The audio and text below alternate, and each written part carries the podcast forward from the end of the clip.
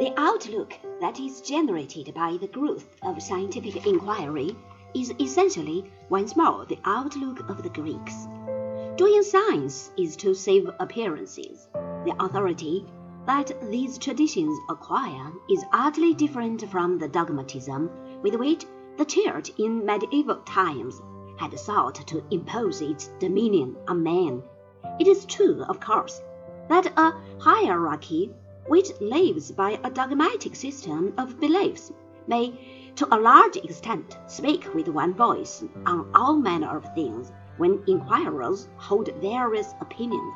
By some, it is assumed that monolithic unanimity is a sign of superiority, though why this should be so has never been explained.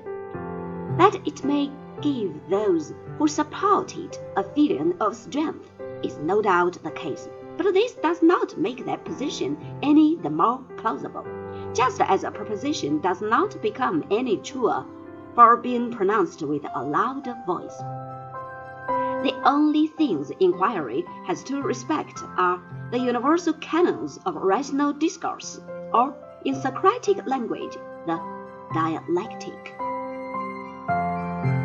The spectacular success of science in its technological applications has, however, conjured up a danger of a different kind, for it has come to be thought by many that there is literally nothing man might not achieve, if only his efforts are suitably directed and applied. The great advances of modern technology depend on the collaboration of many minds and hands, and to those whose task is to initiate new schemes, it must, indeed, appear that their own powers are without limit. That all these projects involve human effort and should serve human ends is apt to be forgotten. In this sphere, our own world is fairly threatening to overstep the measures. In the philosophic field, the emphasis on man gives an inward slant to speculation and this leads to a point of view diametrically opposed to that which inspires the philosophies of power. Man now becomes a critic of his own faculties. Nothing is allowed to stand unchallenged except certain immediate experiences. This subjective attitude leads to an extreme form of skepticism that, in its own way, is just as overwrought as the tendency to ignore the individual altogether.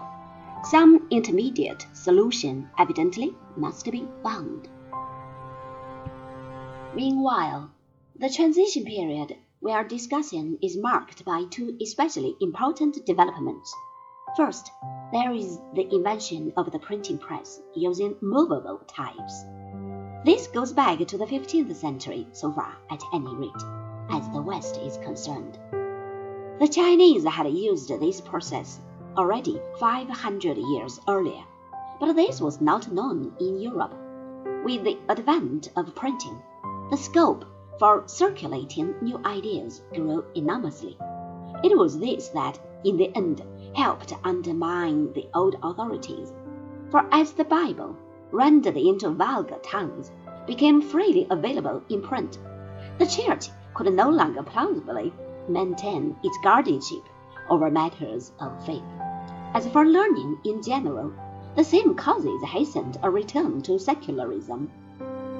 Not only did printing provide a means for spreading new political doctrines that were critical of the old order, but also it enabled the humanist scholars to publish editions of the works of the ancients.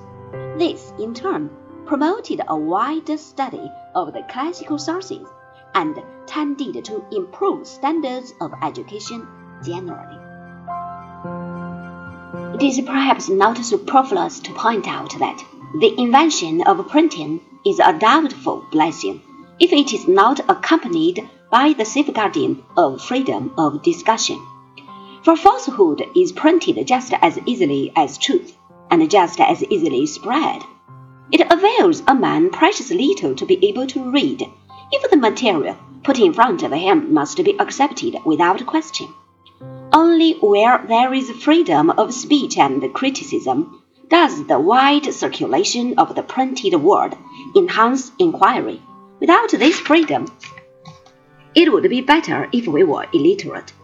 In our own time, this problem has become more acute because printing is no longer the only powerful medium for mass communication.